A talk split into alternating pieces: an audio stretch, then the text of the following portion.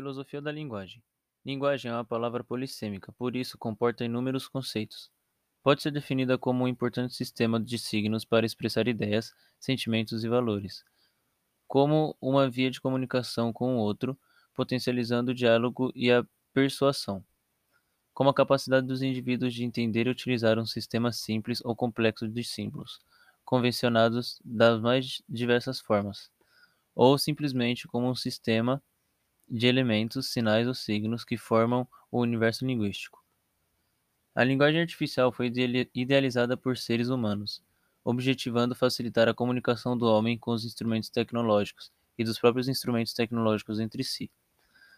A língua brasileira de sinais, Libras, é outra forma de linguagem, por meio da qual os surdos podem se comunicar, ser alfabetizados e frequentar classes de estudos nos mais diversos níveis de ensino. A linguagem natural ou língua natural é o principal meio de comunicação e o mais comum entre os seres humanos. Os próprios idiomas, como inglês, francês e português, são exemplos claros e simples disso. Essa expressão, cada vez mais comum dentro do universo da inteligência artificial, remete à forma mais viva que há para se comunicar. Isso porque, enquanto o objeto vivo, a língua se mantém em constante evolução e mudança. Pensando na capacidade de comunicação das máquinas com pessoas, a compreensão da, da linguagem natural se torna um enorme desafio. Isto é, as formas coloquiais, gírias e abreviações, por exemplo, são difíceis de programar na inteligência dos robôs. A linguagem religiosa tem se mostrado através dos tempos um instrumento poderoso de manipulação, sendo utilizada tanto por indivíduos como por grupos sociais diversos, o que pode torná-la perigo perigosa. Tanto a fala quanto os textos religiosos se, al se alternam entre linguagens literais e simbólicas as quais são determinantes para a assimilação dos conteúdos, possibilitando a sua interpretação e comunicação por meio de uma linguagem acessível a todos.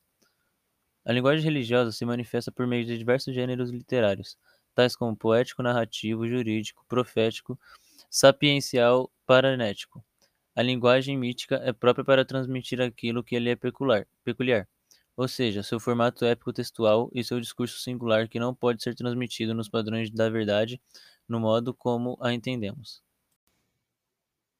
Para Humboldt, o homem não inventou sinais arbitrariamente para satisfazer uma necessidade exterior. Humboldt, como pensador interdisciplinar e um dos maiores linguistas, produziu uma teoria embasada em diferentes áreas do saber, considerando simultaneamente a forma, o sentido, as funções e a natureza da língua. Wittgenstein defende que o contexto é o que determina o sentido de uma palavra ou mesmo de um enunciado, contextualismo. O sentido da linguagem está no uso coletivo determinado pelas normas sociais em um número ilimitado de jogos linguísticos. Para Heidegger, a linguagem é o lugar da morada do pensamento. É um rodeio que busca é, entender e traduzir o não dito.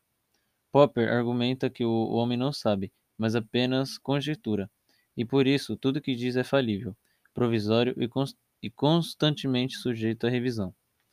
Derrida chama de logocentrismo toda tendência de sistemas de pensamentos identificados como não críticos, onde não há espaço nem necessidade do eterno e doloroso processo de construção e reconstrução.